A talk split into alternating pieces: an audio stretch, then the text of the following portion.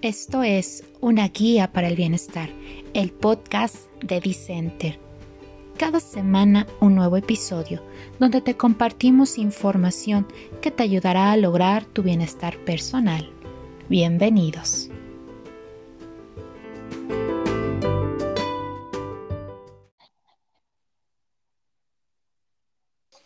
Hola, bienvenidos A, un, a un nuevo episodio de una guía para el bienestar. Estamos muy felices de que estén con nosotras un viernes más. Como siempre, les traemos un tema muy interesante. Así que les damos eh, las gracias por porque eh, si quieres las personas que nos escuchan pues todos los viernes, eh, bienvenidos. Si no me conoces, me presento. Yo soy Ale Ortiz y junto con mi amiga Mili Torres fundamos el Centro de Desarrollo Integral de Salud y ahora también este podcast. Así que también le doy bienvenida a Pilar Torres. Hola a todos. Me, encanta esta, esta entrada que dice siempre la quiero cambiar, pero pues te sale natural, entonces yo creo que así, así, así está perfecta, está para nosotros. Siempre, siempre me sale lo mismo, pero esta vez hice una introducción de, de nuestros más profesional. Estoy muy contenta. Hoy es el último episodio de nuestro podcast y tenemos un invitado de lujo que de verdad cuando lo escuchen les va a encantar cómo habla. Yo lo, lo conocí en mis clases de la maestría y estoy fascinada con su clase, de verdad me, me encanta. Y el tema va muy ad hoc a lo que él sabe muchísimo. Les voy a presentar al maestro Olinto Montiel. Él es licenciado en psicología por parte de la UAP, es maestro en psicoterapia humanista por parte del Instituto Universitario de Carl Rogers. Tiene un entrenamiento en terapia EMDR, también uno en terapia regresiva reconstructivista, un diplomado en asistencia a familias en violencia, aparte trabajo en el IMSS, el ICE, el INEA y como él dice, rocanrolero de corazón. Muchísimas gracias por aceptar esta invitación, por estar con nosotros y el tema de hoy es el anhelo de ser humano. Hola Pili, hola Ale, yo estoy muy agradecido con ustedes por haberme invitado, muchas gracias por tus palabras y bueno, eh, pues aquí estamos, aquí estoy con muchísimo gusto, ustedes me dirán. Bienvenido, muchas gracias, como le decíamos, por, por haber aceptado nuestra invitación. Este, nos emociona porque muy pocas veces traemos invitados al podcast y que y de hecho con usted estamos regresando a esta parte de tener invitados para que podamos ampliar un poquito más eh, el conocimiento de nosotras y las personas que nos escuchan. uno de los objetivos de, de este podcast es eso, que, que aprendamos juntos y, conozcamos sobre muchos temas de la psicología, muchos temas sobre salud mental, este, que nos puedan servir en nuestra vida diaria y que sea de una forma, pues, digerible, ¿no? Que todos lo podamos entender. Así que si le parece, maestra, vamos a empezar con este tema, este, para que lo podamos ir desmenuzando vale, Me gusta. A mí me gustaría saber qué es el anhelo de ser humano, a qué se refiere. Mira, el, anhelo de ser humano yo eh, creo que es eh, un, vamos a usar la misma palabra, un anhelo, un deseo, y también yo creo que un impulso eh, propio de los seres o de todo ser, y obviamente en los seres humanos pues adquiere un grado de sofisticación muy alto. ¿Por qué digo esto? Porque en, la naturaleza todo tiende a crecer, hay una palabra que no, es, no, no tiene una connotación muy linda, pero en, biología, en las ciencias naturales es muy usada, que es la palabra medrar. en la naturaleza los organismos medran, es decir, se, se, extienden y van ocupando cada vez más, más espacio, se tienden a reproducirse y a crecer. Eh, eh, hay, hay, una tendencia en, en, eso. El mismo universo, el mismo universo, si lo vemos como, vamos a imaginar que es como un solo ser, eh, crece, está creciendo constantemente, se está expandiendo. en esta teoría famosa del Big Bang, eh, nace de, una, de, un punto de singularidad, así lo llaman los astrofísicos, y siempre está en la tendencia a, crecer, siempre a expandirse, a consolidarse. Eh, claro que en, el mismo siempre hay una lucha, hay una lucha, y ahorita vamos a aplicarlo a los seres humanos, hay una pugna entre dos tendencias por un lado, la tendencia a la expansión y al crecimiento, y por otro lado, una tendencia a su disolución. que es la lucha entre la, lo que podemos llamar en las leyes de la termodinámica la entropía y la negentropía. Por un lado, hay la tendencia al crecimiento y a la expansión, que es la negentropía, y por otra parte, eh, el mismo sistema, dada su dinámica, tiene también una tendencia a su disolución, que es la entropía. Eh, en todo organismo sucede lo mismo. Y los seres humanos, pues también tenemos una tendencia, si, ustedes lo ven, lo ven, perdón, eh, em, la misma biología lo dice, bajo las leyes cefalocaudal y próximo distal, es decir, que hay la tendencia al crecimiento desde, desde el centro a la, a la, periferia, hay una tendencia al crecimiento, e, e, eso a nivel biológico, pero a nivel, como, a nivel de persona, también hay una tendencia a, mayores niveles de autonomía y de complejidad. Eso tendría, digamos, su, su equivalencia, su, su, su paralelo en cuanto al crecimiento biológico. También hay un crecimiento en cuanto a complejidad, por ejemplo, mental, en cuanto a nuestra capacidad para relacionarnos. Hay una, hay una gran tendencia, hay, hay una, una especie de hambre por irnos, eh, por ir, ir, creciendo, irnos eh, em, evolucionando, vamos a usar esa palabra, evolucionar cada vez más y más hasta niveles que, por ejemplo, ya, ya lo decía, ya lo decía, eh, por ejemplo, Carl Rogers, digo, Carl, bueno, sí, Carl Rogers en el proceso de irnos convirtiendo en personas, o también iba yo a decir a Abraham Maslow, uno de los grandes junto con, con Rogers y otros exponentes de la psicología de la tercera fuerza o del desarrollo del potencial humano. Y precisamente esta psicología del desarrollo del potencial humano o psicología humanista también llamada, así, precisamente habla de los potenciales que tiene ciertas reminiscencias con los filósofos griegos en cuanto al potencial, en cuanto a que nosotros somos seres que en potencia guardamos muchas posibilidades. El gran filósofo Heidegger y, eh, eh, Pili lo, recordará, en alguna de las clases lo vimos, eh, decía que nosotros somos seres de múltiples posibilidades. De hecho, decía que somos seres de posibilidades infinitas, pero habitando un tiempo y un espacio que es efímero todo. No, profe, no me haga examen ahorita. Estamos grabando nuestro podcast. Te prometo que no. Examen sorpresa. va a evidenciar.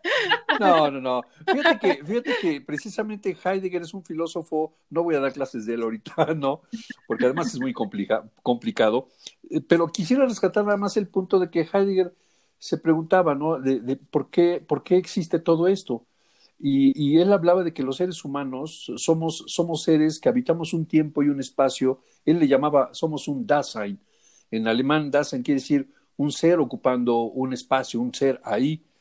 Y él decía que somos de múltiples posibilidades porque siempre ante nosotros hay multiplicidad de posibilidades que están ante nosotros dependiendo de lo, que nosotros elijamos. Fíjate que aquí, entro en un, en un terreno muy, muy especial, muy bello además, porque para todos los filósofos existencialistas hay una, una condena que tenemos nosotros los seres humanos en nuestro crecimiento, en nuestro anhelo de ser. Eh, y esa, ese, ese anhelo de ser implica que nosotros ejercitemos la condena fundamental, que es la condena a, a, ser libres y a elegir, ser libres de elegir. No se refiere precisamente a, a hacer lo que, me, lo, que me venga en gana, aunque lo implica, sino más bien asumir mi libertad de elegir.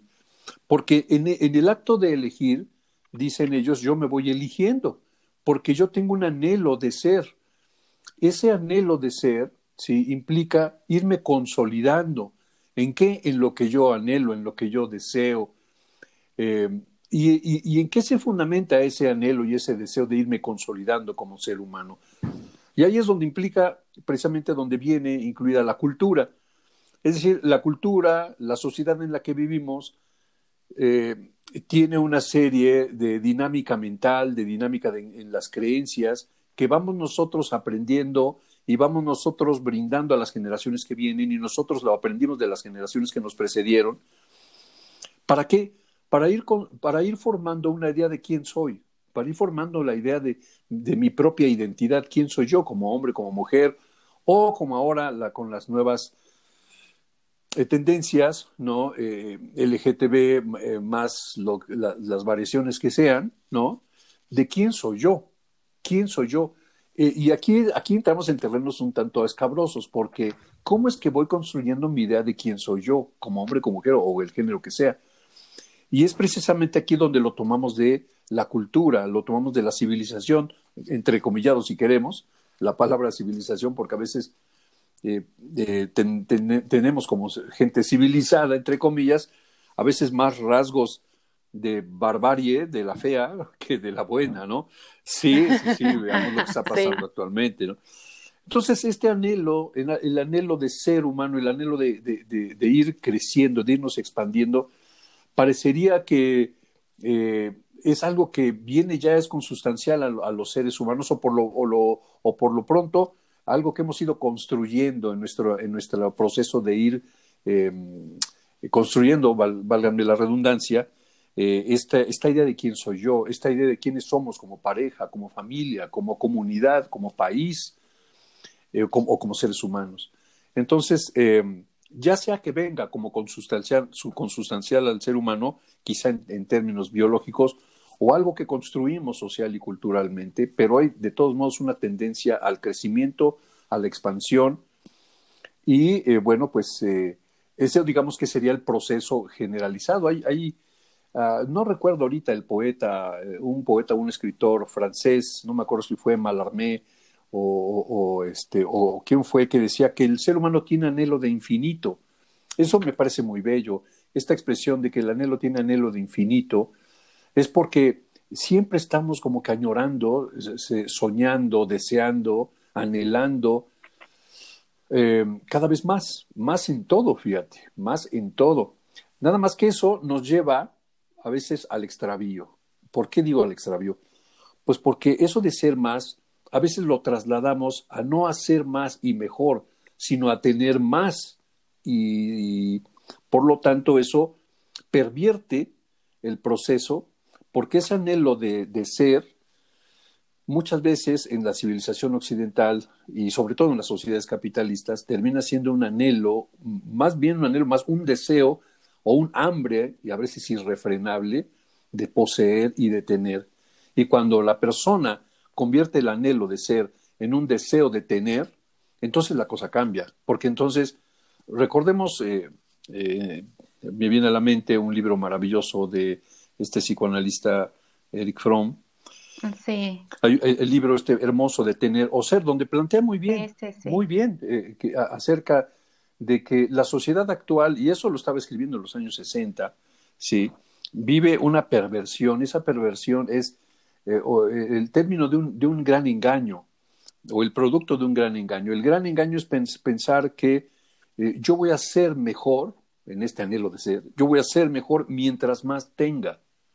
Entonces ahí es donde la idea se pervierte y se tuerce, porque entonces ya no voy a buscar ser un ser humano cualitativamente mejor, en, todos los términos que queramos, sino voy a querer tener más porque yo voy a querer en la hipnosis de que teniendo y lo que tú quieras, lo que queramos, porque esto de tener que dinero, bueno, eso es principal, ¿no? Lo principal, mientras más dinero tenga yo, voy a ser mejor. Mientras más coches tenga yo, voy a ser mejor. Mientras más zapatillas, mientras más bolsas, mientras más eh, cuenta bancaria gorda tenga, voy a ser más, pero sobre todo en el ámbito del poder, fíjate que otra de los resultados perversos de esta Y perdón, perdón, Olinto, esto también tiene que, que ver eh, en cuestiones de que ahora te puedes dar cuenta todo el mundo quiere traer cosas de marca, ¿no? Y incluso vienen las copias, ¿no? Y, y, pareciera que tener una marca me da, me da un estatus y me hace ser mejor que los demás. Y como yo lo puedo adquirir, soy mejor que los demás y eso me da un, un sentido de satisfacción personal, ¿no? Como de, como de, en una cultura hedonista solo quiero placer, placer, placer, placer, y con ese placer pareciera que soy mejor que los demás y soy ser más humano que los demás. Efectivamente. Eh, en este juego em, tan complicado, pero también tan, tan chueco y pervertido de este anhelo de tener, ya no de ser, sino de tener, eh, lo, lo, lo, lo vierto en cosas pero no nada más en ello. A veces en cuestiones sutiles, por ejemplo, puede ser que mi anhelo de, tener para ser, ¿sí? Eh, se vaya orientado en, el mundo académico, por ejemplo. Y entonces ahí ya no será a ver quién tiene más dinero, a ver quién tiene más coche, a ver quién tiene una casa más grande o a ver quién, quién vive en un fraccionamiento donde la gente tenga más. No, aquí se convierte en quién tiene más títulos, ¿sí? Entonces también el mundo académico se pervierte en este sentido o termina siendo parte de este mundo que Heidegger, insisto en Heidegger porque me parece que es uno de los más grandes en este sentido, termino siendo devorado por el mundo de lo que él llamaba la vida inauténtica, el Dasein inauténtico, que es precisamente orientar mi vida solamente a tener y caer en esa, en esa hambre constante que, que me llevaría, en, otra vez vuelvo a la pirámide famosísima de Maslow, solamente en quedarme a lo máximo en la penúltima eh, parte de la, de la famosa pirámide, ¿sí? que es todo es, porque todas esas necesidades que Maslow eh, marca desde las eh, más básicas hasta la penúltima, son necesidades que obedecen a carencias. ¿sí? Por ejemplo, carezco de seguridad, entonces yo voy a buscar cómo, cómo tener seguridad, cómo vivir seguro. En la primera, pues cómo obtener alimentos, tener comida, eso es básico de supervivencia, claro. Pero hay otras más sofisticadas, las de estatus, la de pertenencia, etcétera, etcétera, la de, la de construir una identidad. Pero esa identidad que construyo tiene que ver también con la competencia. Fíjense, es, es muy interesante porque aquí encontramos precisamente los dramas cotidianos de la, de la sociedad en la que vivimos. Porque para yo sobresalir en este anhelo de ser, en este anhelo de, de, de, convertirme en una persona, ¿qué modelo sigo para convertirme en persona? ¿Cuál es el modelo que estoy siguiendo? ¿El de mis padres? ¿El de mis abuelos? Y generalmente a, la familia terminamos la adolescencia y empezamos a rechazar mucho de nuestros padres, pero entonces nos vamos adoptar los estilos de allá afuera, ¿sí? Por ejemplo, hablando de tribus urbanas, a lo mejor mi anhelo es ser un emo, a lo mejor, ¿no? Un emo.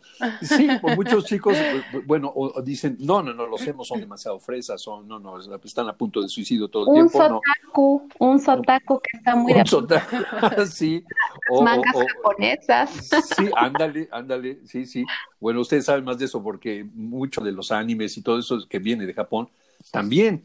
Y, esto es curioso porque vemos, hablando de esto, cómo hay chicas en, en, Japón que han modificado sus cuerpos para parecer muñequitas de anime, ¿no? Es increíble. Eh, perdón, entonces, eh, este anhelo de ser me lleva a buscar esos modelos. Eh, pero ¿qué modelo busco yo para hacer? Y entonces yo tiendo, fíjense qué ironía, no quiero ser como los demás y termino siendo como los demás de algún grupo al que yo me asimilo sí soy de Arqueto, justamente cualquiera de esas tribus urbanas, ¿no? sí. Sí, perdón, este, pero justamente este, en, en este libro que, que mencionas de, de From, hay una parte donde él, habla de que nos volvemos esclavos socioculturales, ¿no? Y, viene mucho con todo esto que nos estás diciendo, porque en este, en esta línea o en esta búsqueda, este, donde queremos eh, ser, este anhelo de ser infinitos, nos perdemos entre como bien lo mencionas, el poder, ¿no? El poder y el deseo de querer tener más y más y más. Y en realidad nos volvemos esclavos de, de, un bagaje cultural o social que nos dice o nos, que según nos, nos, nos, este, nos marca lo que tendríamos que ser o, tendríamos que estar haciendo para ser exitosos. Ándale, acabas de mencionar una palabra interesantísima, exitosos. El éxito es otro de los grandes em, anhelos del ser humano, ¿no? Este anhelo, hablando del, nombre de nuestro capítulo, este anhelo es igual, opera como cuando le ponen a ese, ese, ese truco que le hacen a un burro, ponerle una zanahoria con un palo enfrente, y el, el, burro camina, obviamente nunca va a alcanzar la zanahoria, ¿no? Porque está amarrado en palo y, y así lo hacen caminar. bueno, esa, esa zanahoria es, es precisamente la, la, la, idea del éxito. Todos participamos de alguna manera en la búsqueda de, de ser exitosos porque eh, la gran tragedia del mundo occidental y sobre todo entre los jóvenes es ser un loser, ser, ser un don nadie. Ahora lo hemos traducido, sobre todo en los jóvenes, a, no tener suficientes likes, por ejemplo, ¿no? Entonces hay chicos que, o incluso personas ya, ya no tan chicas, que se deprimen porque no tienen suficientes manitas arriba, ¿no? Entonces, es terrible cómo su identidad la van construyendo. Antes, antes de que existieran todas estas redes, era ser popular, ¿sí? En, los chicos en las escuelas buscaban ser populares y no había cosa más horrorosa que ser impopular. Bueno, pues ahora ahora es, tener suficientes likes. Entonces, e, ese, ese, ese anhelo de sobresalir en, esta horrorosa competencia de lo que Fromm mismo llamaba el mercado de personalidades, ¿sí? es ser competente, ser exitoso. En nuestra sociedad, de las palabras que tienen más repetición en, en, muchos lugares es el éxito, liderazgo, ¿sí? Este, y sus contrapartes como loser, como donadie, un muerto de hambre, eso no muy feo eso, ¿no? Pero pues así es. Perdedor, fracasado, y se han modificado, ¿no? Esta, esta pirámide de necesidades ahora con las redes sociales en, la, oh, en las de pertenencia, ¿no? Y están Facebook, Twitter, Instagram, oh, este, todas estas, ¿no? Entonces ya ha sido como muy modificado todas estas necesidades que al principio nosotros decíamos pertenecer a un grupo, a mi familia, a mis amigos, y ahora se ha convertido en todo esto de pertenecer a un grupo de redes sociales. Y que eso nos da valía y nos da validez y nos confirma como seres humanos y es una tristeza grande que ya no que ya no necesitemos ser confirmados a lo mejor tanto por nuestra sociedad en la que estamos conviviendo, nuestro medio ambiente, sino por un aparato y un número de personas que ni siquiera conocemos. Es, es irónico, es, es, es algo que tiene tintes como surrealistas, como de esas películas de ciencia ficción, eh, donde veíamos mundos medios apocalípticos y creo que ya estamos llegando, vivimos un mundo muy preapocalíptico, sí. Eh, con cosas que no esperábamos vivir. Entonces, fíjense qué, qué terrible.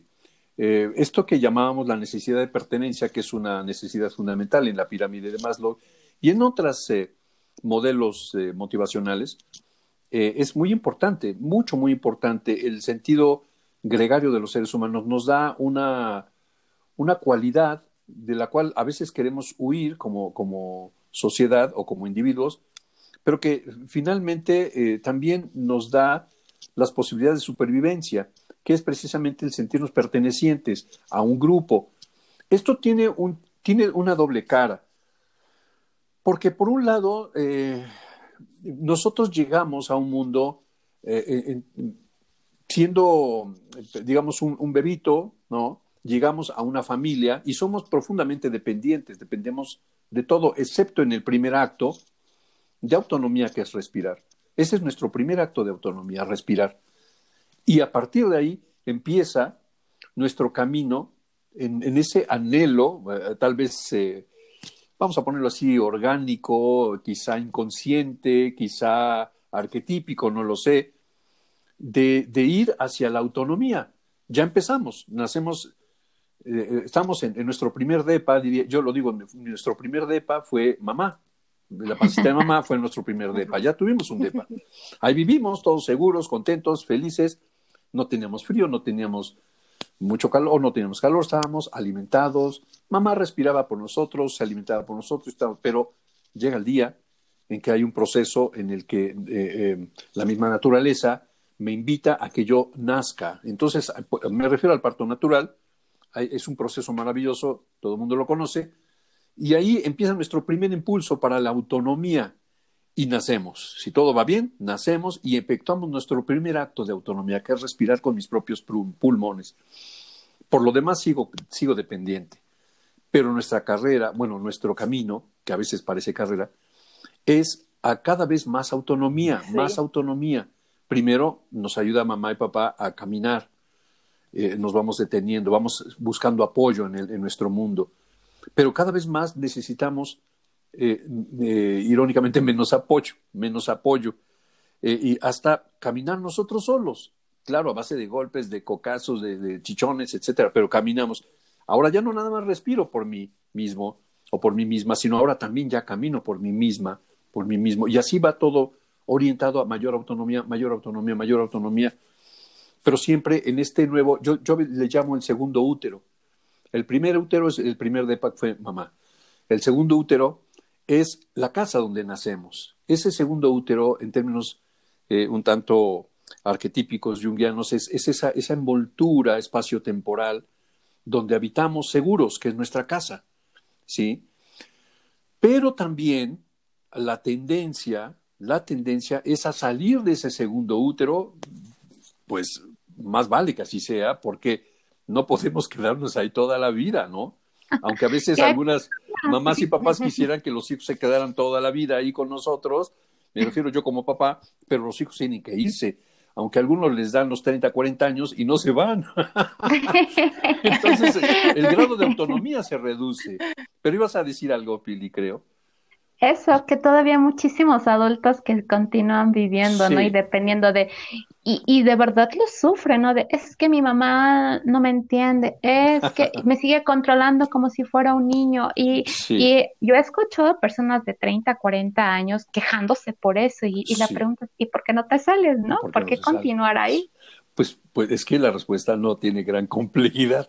Por un lado, porque hay un, hay un, hay un gran miedo a la autonomía. Ah, porque, porque además los mismos papás es un contubernio entre papás e hijos, porque a los dos les conviene eh, quedarse juntos en ese, en ese contubernio malsano, ¿no? Yo digo malsano porque no, no fomentan la autonomía de los hijos y tampoco la autonomía de los padres.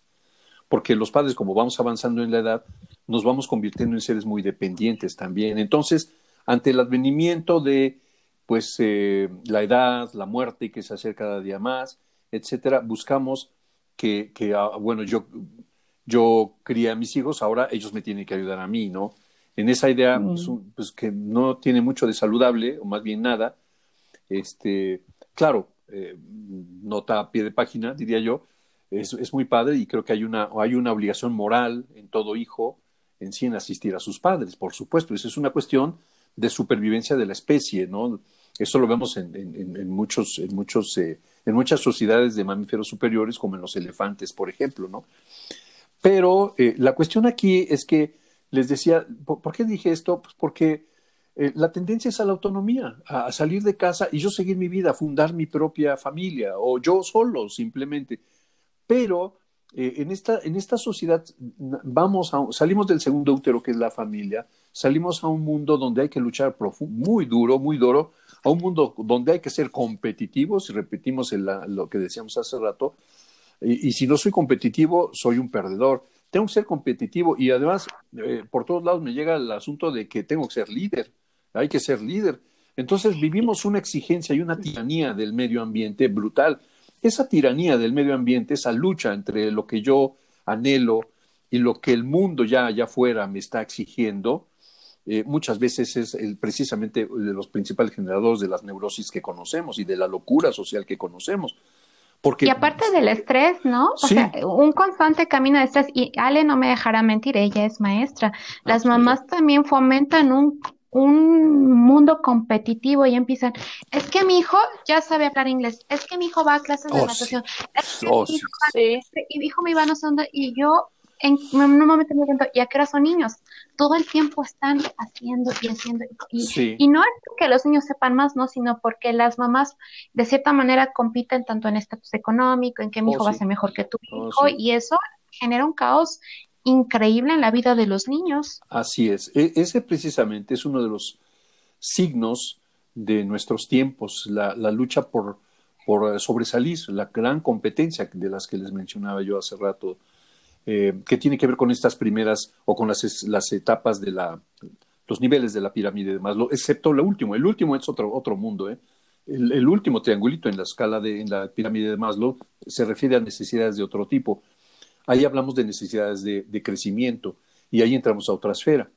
Pero en las anteriores está estructurado el mundo que conocemos.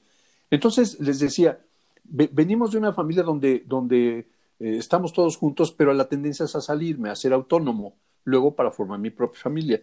Esa es, esa es la tendencia, digamos, eh, esperada. De, todos. Pero, pero vivimos en una sociedad que, dada su dinámica, dada su, su la mentalidad occidental que vivimos, la mentalidad, vamos a decirlo así, ¿por qué no? Dado la, la mentalidad globalista, capitalista, la tendencia es cada vez más hacia el yo, hacia el individualismo. Y muchas veces eh, se ha entendido mal, por ejemplo, algunos conceptos de la psicología humanista o de la, de la, sí, de la psicología humanista, porque en la psicología humanista hablamos mucho de la individualidad, del respeto, de la consolidación de la, de la personalidad, de expandir mis potencialidades, etcétera, etcétera, etcétera. Pero lo que no se dice es que en la psicología humanista nunca se está diciendo que hay que tener para ser. Eso no, no, en ningún lado, en ningún texto de psicología humanista vamos a eh, encontrar esto de que para ser yo tengo que tener. No, por ahí no va. Se ha, se ha pervertido el asunto de ser cada vez más yo, cada vez más yo. Decía el gran Kierkegaard, cada vez más yo y menos la masa. Eso es excelente. Eh, pero muchas veces para ser más yo y menos la masa termino siendo como la bola y termino siendo masa. No me doy cuenta, quiero ser diferente y termino siendo igual. Porque además, si soy igual, es, es una locura. Quiero ser diferente, pero termino siendo igual. Y siendo igual, como que entro en cierta paz. Porque siendo igual, todo aquel que se diferencie de mí o del grupo al que pertenezco es señalado, es, el loco, es el raro. Pero el camino, y para, para termino esta parte, es el hecho de que eh, en términos de, la psicología humanista, en términos de Maslow, de quien queramos de, la psicología humanista, el siguiente eh, paso es volver, regresar a la comunidad, al sentido gregario, pero bajo una nueva mentalidad. Esta mentalidad que en Sudáfrica le llaman el Ubuntu. El Ubuntu es una, una eh, filosofía, para algunos es un paradigma eh, eh, que ha cobrado mucha importancia, desafortunadamente poco conocido, y que el Ubuntu es una palabra, no recuerdo que, cuál es el idioma de, los pueblos sudafricanos, pero quiere decir todos nos necesitamos unos a otros, pero no por confluencia neurótica.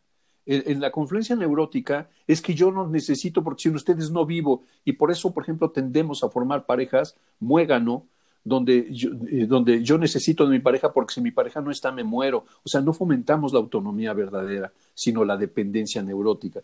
En el Ubuntu no, en el Ubuntu yo respeto a los demás y precisamente como los respeto y me respetan a mí, podemos convivir con el profundo respeto ¿sí? y, y, generar una, una, convivencia y una ayuda mutua necesaria para muchas cosas. No sé cómo andamos, cómo andamos de tiempo. Vamos bien, vamos bien. Este, me surge una duda, es que, híjole, ya nos, ya nos tienen bobadas y super picadas, no vamos a querer terminar este podcast. Sí, ¿verdad?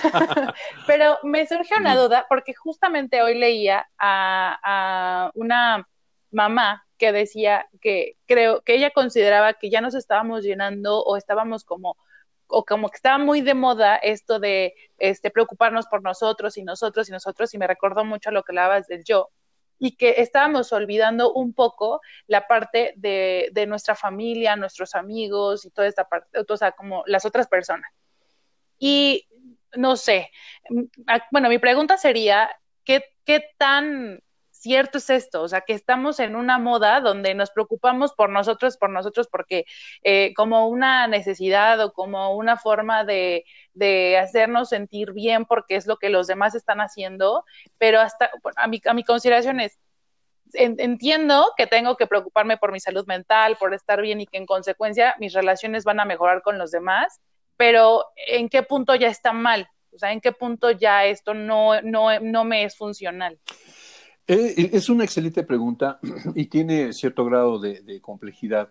Y me refiero al hecho de que sí es importante eh, la convivencia social, es muy importante tener la capacidad de relacionarme con la gente, porque si no entramos en, terrenos, no me gusta mucho utilizar la palabra, pero bueno, vamos a utilizarla con las reservas del caso, que es asuntos patológicos.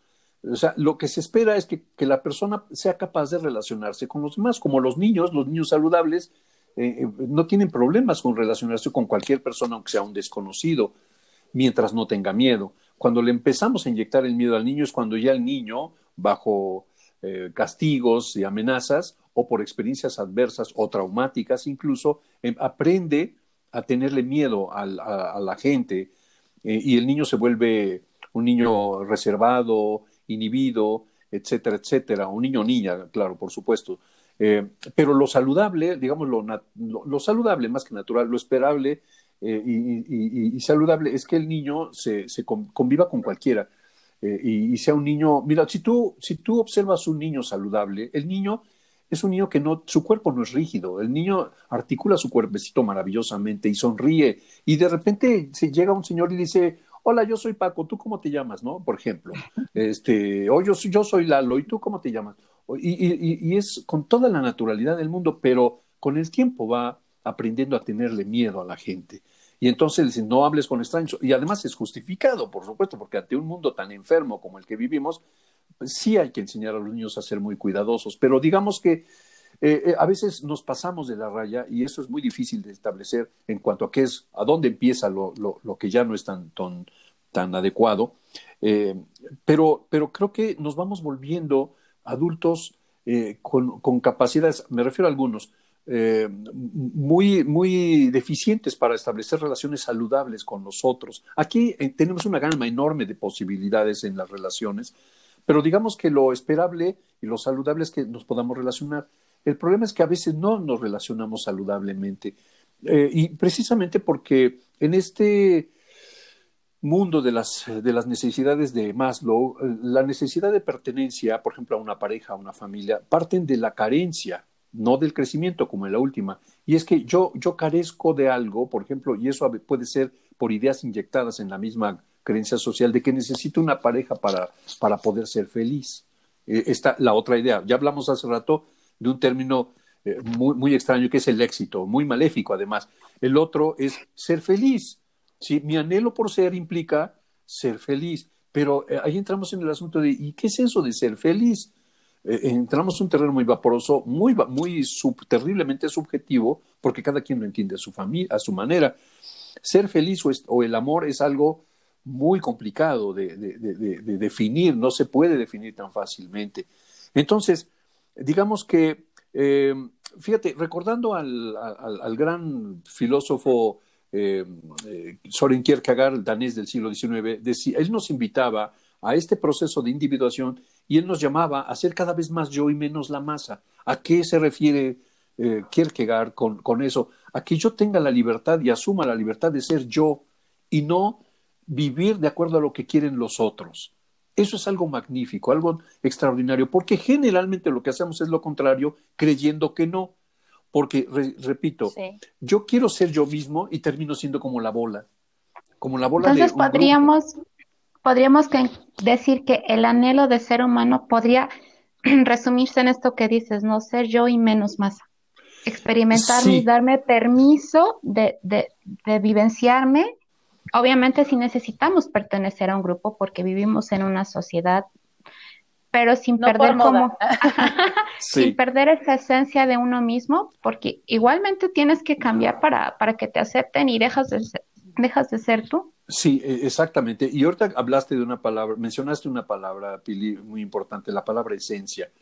Eh, ah, porque si alguien se pregunta, ¿y cuál es mi esencia? Híjole, vamos a meternos en asuntos complicados porque según, según la, filosofía que a mí me encanta y que rige mi vida, que es el existencialismo, pues la, la esencia es algo que yo me voy formando a, a, lo largo de mi vida. Yo no nací con una esencia, lo único que traje a esta vida es mi existencia y se acabó, pero a lo largo de los años y precisamente eligiendo me voy dando una esencia. Es algo que a veces perdemos de vista. ¿sí? Y ahorita que estás comentando esto, yo les recomiendo que vean la película de Soul. No sé si ya la viste, Ale, la de Disney habla de esto que no no he podido verla. que nosotros nacemos este con nuestra existencia y cuando ya aterrizamos a la vida humana ya vamos obteniendo nuestra esencia. Pero ahí está bien bonito porque ellos manifiestan que tienen un seminario donde vienen grandes personalidades a enseñarte cómo puedes ser tú una mejor persona en el mundo y sin embargo es el uno de los personajes principales que se llama 22, a final de cuentas él está interesado por las cosas más sencillas de, de la vida y eso que tuvo tuvo a Freud, tuvo a la Madre Teresa de Calcuta y tuvo a muchas personalidades que supuestamente lo iban a guiar para ser este la mejor persona o la mejor alma que llegara a este mundo y sin embargo él se esta alma se orientó más a lo a lo sencillo, a lo simple. A veces creo que nosotros queremos vivir con cosas tan sofisticadas, teniendo una vida tan perfecta, con tantos reconocimientos y tantos logros, que lo más sencillo resulta siendo lo más satisfactorio. Sí. Esto que dices es muy importante. Lo más sencillo es lo más satisfactorio. Eh, es muy cierto, porque esto viene en contraposición con lo que yo les comentaba hace rato del mundo del tener, que es lo que rige en nuestro mundo. Y además, Además, el mundo está estructurado, el mundo occidental, el mundo capitalista globalizado, está estructurado en el tener, porque si no, las empresas no tendrían sentido, los supermercados no tendrían sentido, la venta de automóviles, de bolsas, de tenis, de lo que tú quieras o lo que ustedes quieran, no tendrían sentido, porque lo que lo que precisamente marca el éxito de estas eh, empresas es que la gente tenga hambre por consumir.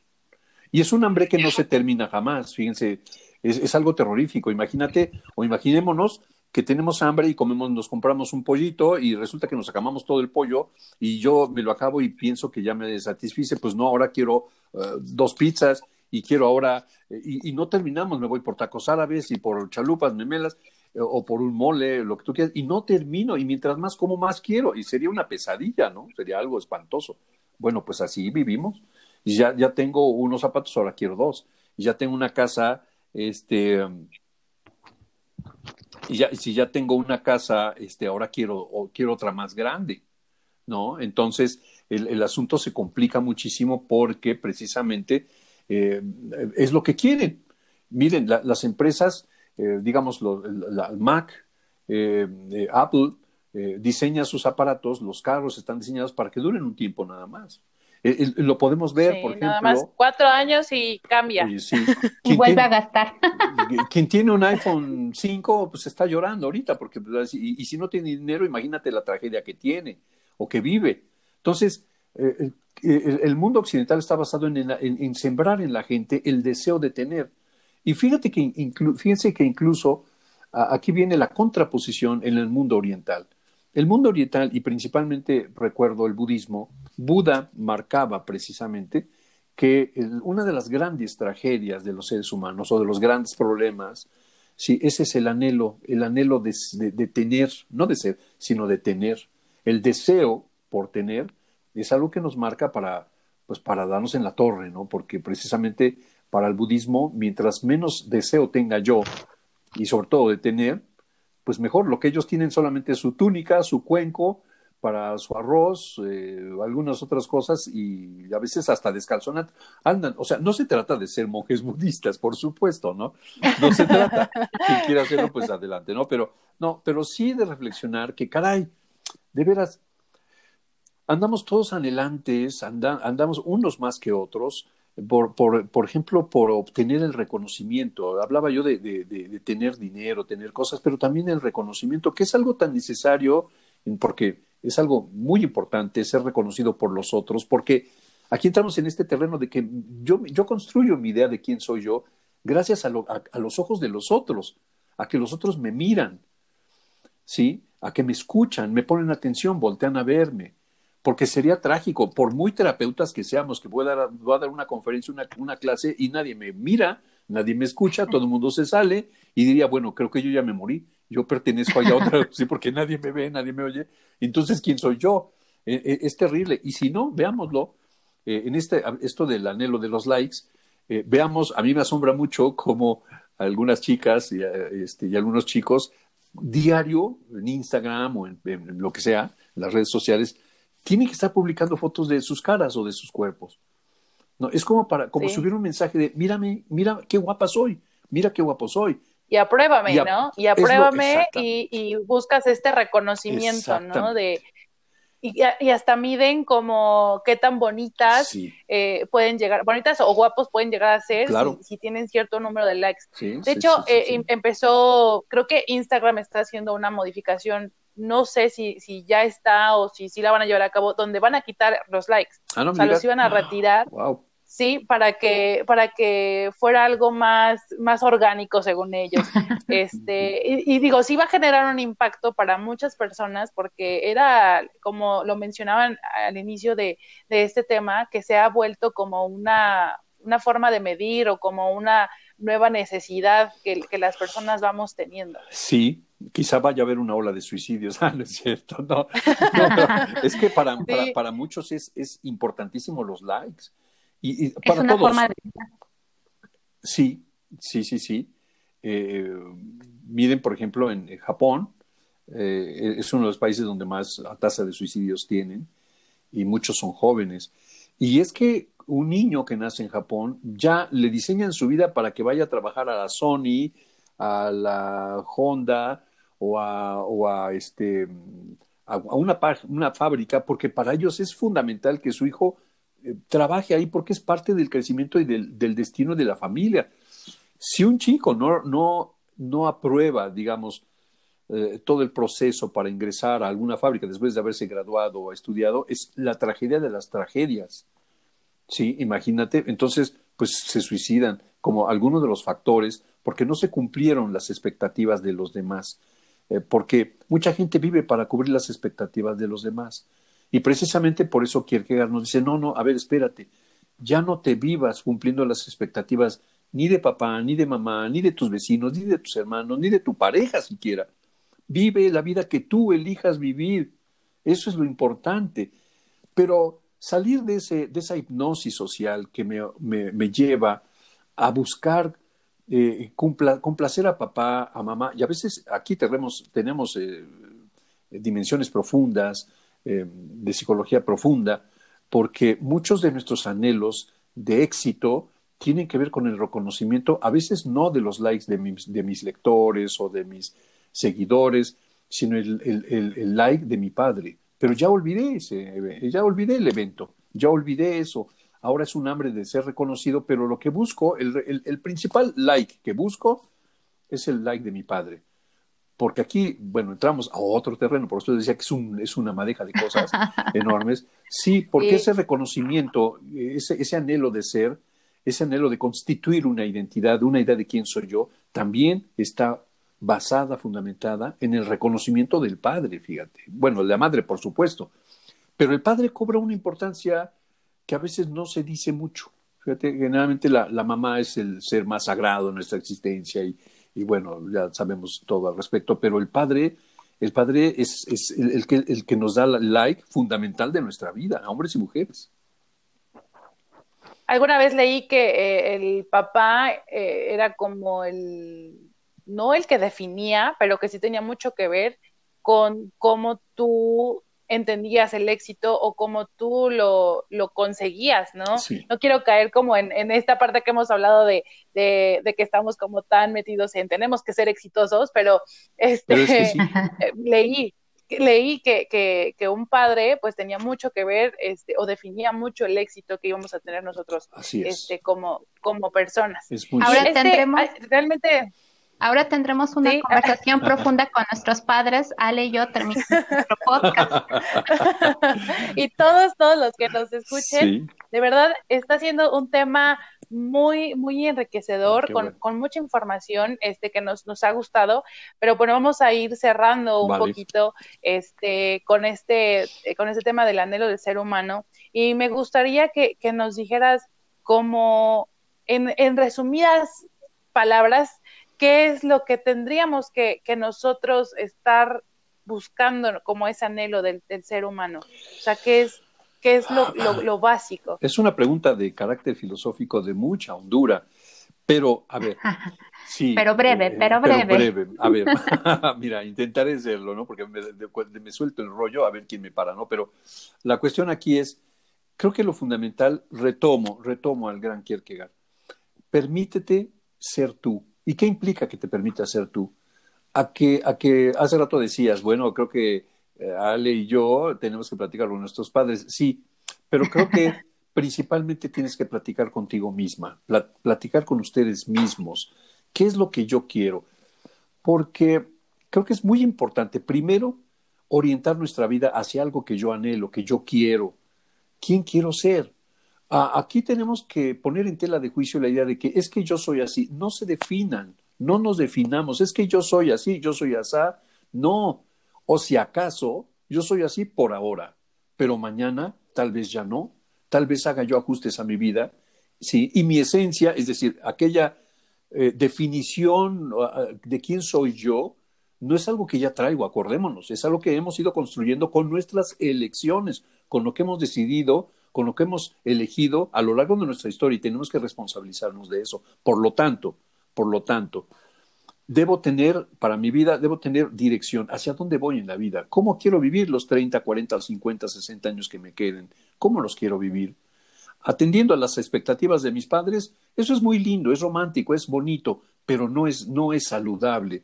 Tenemos que seguir lo que nosotros queramos, porque si no, imagínate, hay, hay familias donde dice, bueno, hijo, ya que vas a estudiar, ahora te vas a meter a medicina, ¿verdad? Porque tu padre fue médico y tu abuelo fue médico, así que tú tienes que ser médico. Y luego salimos los hijos con que, ma, papá, es que fíjate que no vas a ser médico. ¿Cómo que no? Y ahí viene la, transgresión a las normas de la familia. No, voy a ser, voy a ser psicólogo. voy a ser psicólogo.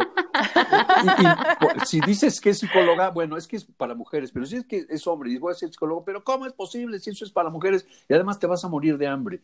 Cosas por el estilo. El típico te vas a morir de hambre. Exactamente. Atreverte a ser tú y no lo que te digan es muy difícil. Tenemos que hacer acopio de mucho valor y aventarnos porque también es un acto de fe en ti misma, en ti mismo. Entonces, trata de ser tú aunque te equivoques. Por supuesto, no estoy hablándole a los niños de 7, 8 años o 9 que también este, es muy lindo que practiquen sus decisiones y los papás deben orientarlos a que elijan y que se hagan responsables. ¿sí? No, estoy hablando ya a, jóvenes ya que, que, ya están orientando sus vidas, pero que no las orienten ni a lo que quieren sus amigos, ni a lo que quiere papá y mamá, ni a lo que quiere su pareja tampoco, quizá menos, sino a lo que ustedes elijan aunque se equivoquen, ¿sí? Y asuman la responsabilidad. Y a lo que está de, moda, ¿no? O a lo que está de moda.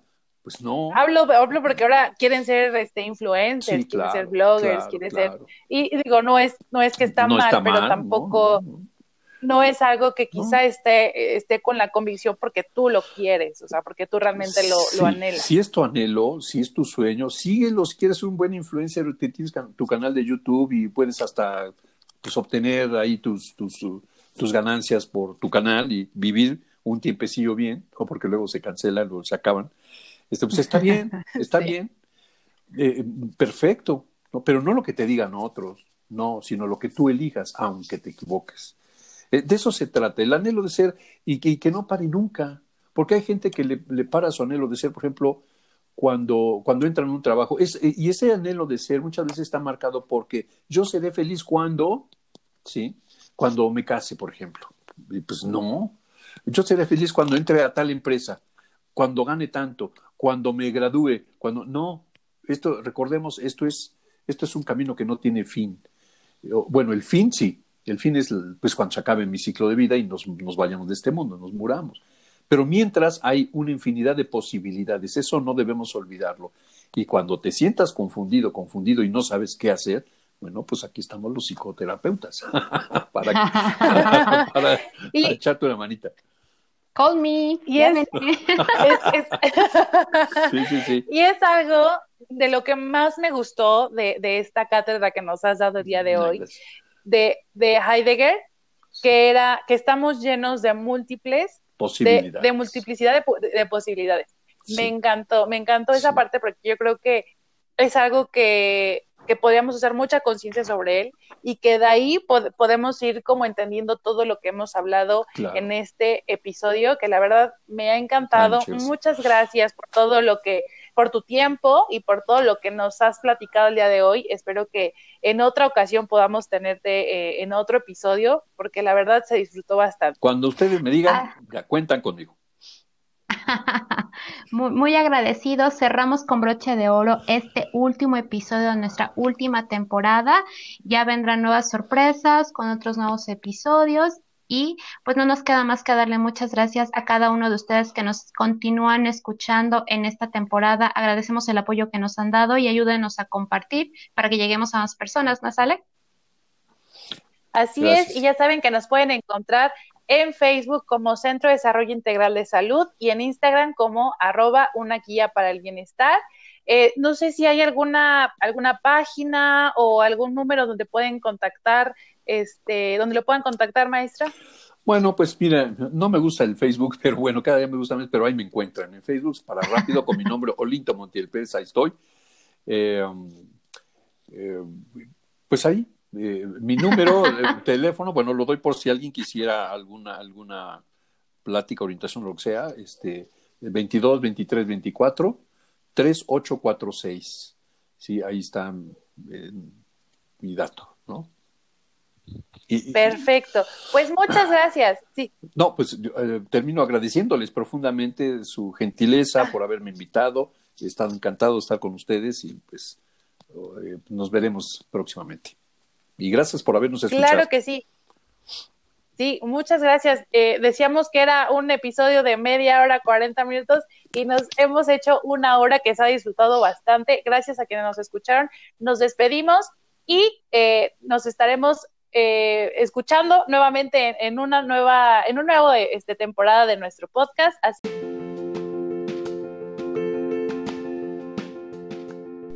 Gracias por escuchar un episodio más de una guía para el bienestar. Recuerda compartir y suscribirte. Hasta la próxima.